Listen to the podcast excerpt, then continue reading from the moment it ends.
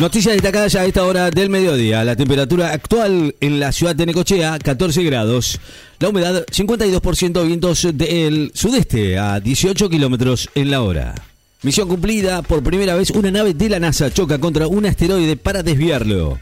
Aumentan a 8 los muertos en Filipinas por el tifón Noru. Se elevó a 8 los muertos de, eh, por provocados por el tifón Noru en Filipinas, entre ellos 5 rescatistas que cumplían tareas para socorrer a los damnificados, informó el Consejo Nacional de Gestión y Reducción del Riesgo de Desastres.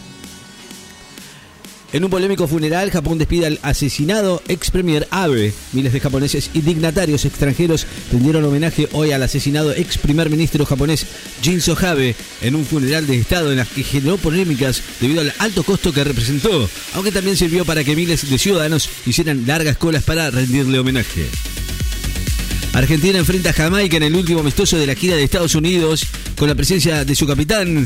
Leo Messi va a enfrentar hoy a Jamaica en el cierre de la gira por Estados Unidos, la última previa a la entrega de la lista de convocados para el Mundial de Qatar 2022.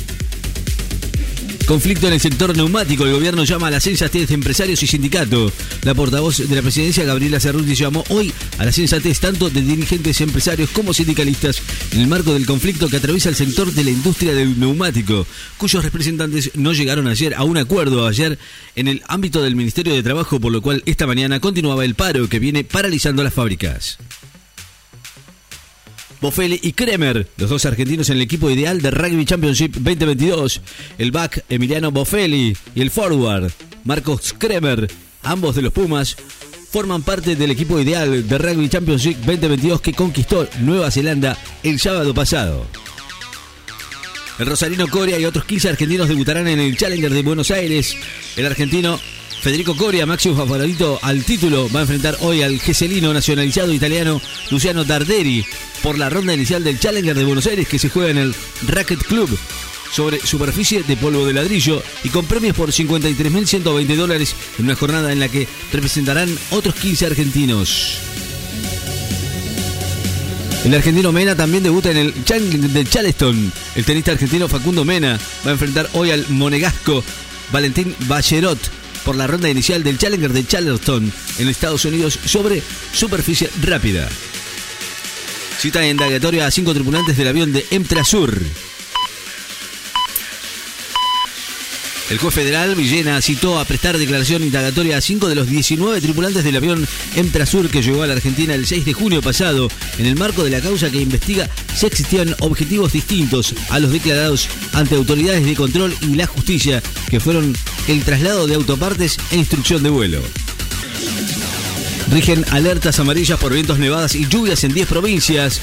Emitió hoy alertas eh, amarillas el Servicio Meteorológico Nacional por lluvias para las provincias de Jujuy, Salta, Tucumán, Catamarca, La Rioja y Santiago del Estero, mientras que se esperan nevadas para Mendoza y San Juan y vientos en Tierra del Fuego y Santa Cruz.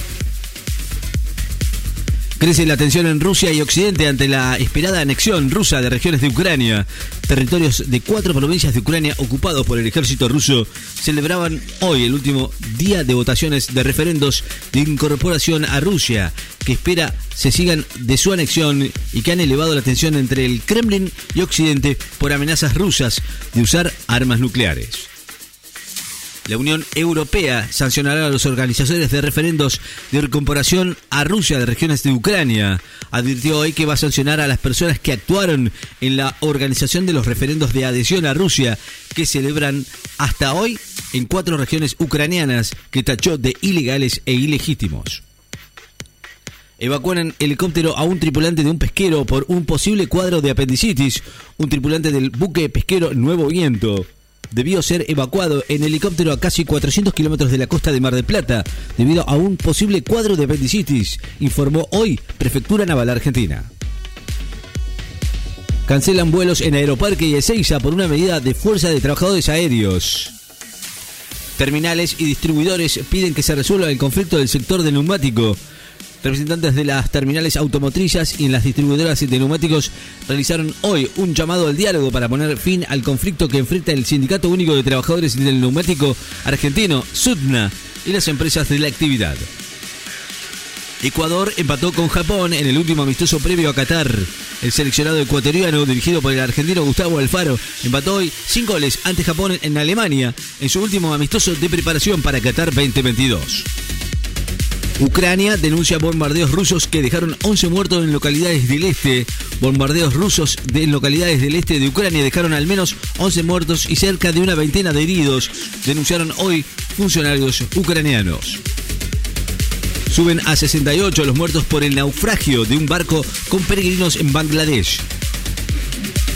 Canciller francesa visita Kiev y Ucrania le pide más sanciones a Europa a Rusia hayan ahogada a la nena de 11 años que se había escapado de su casa en Río Negro.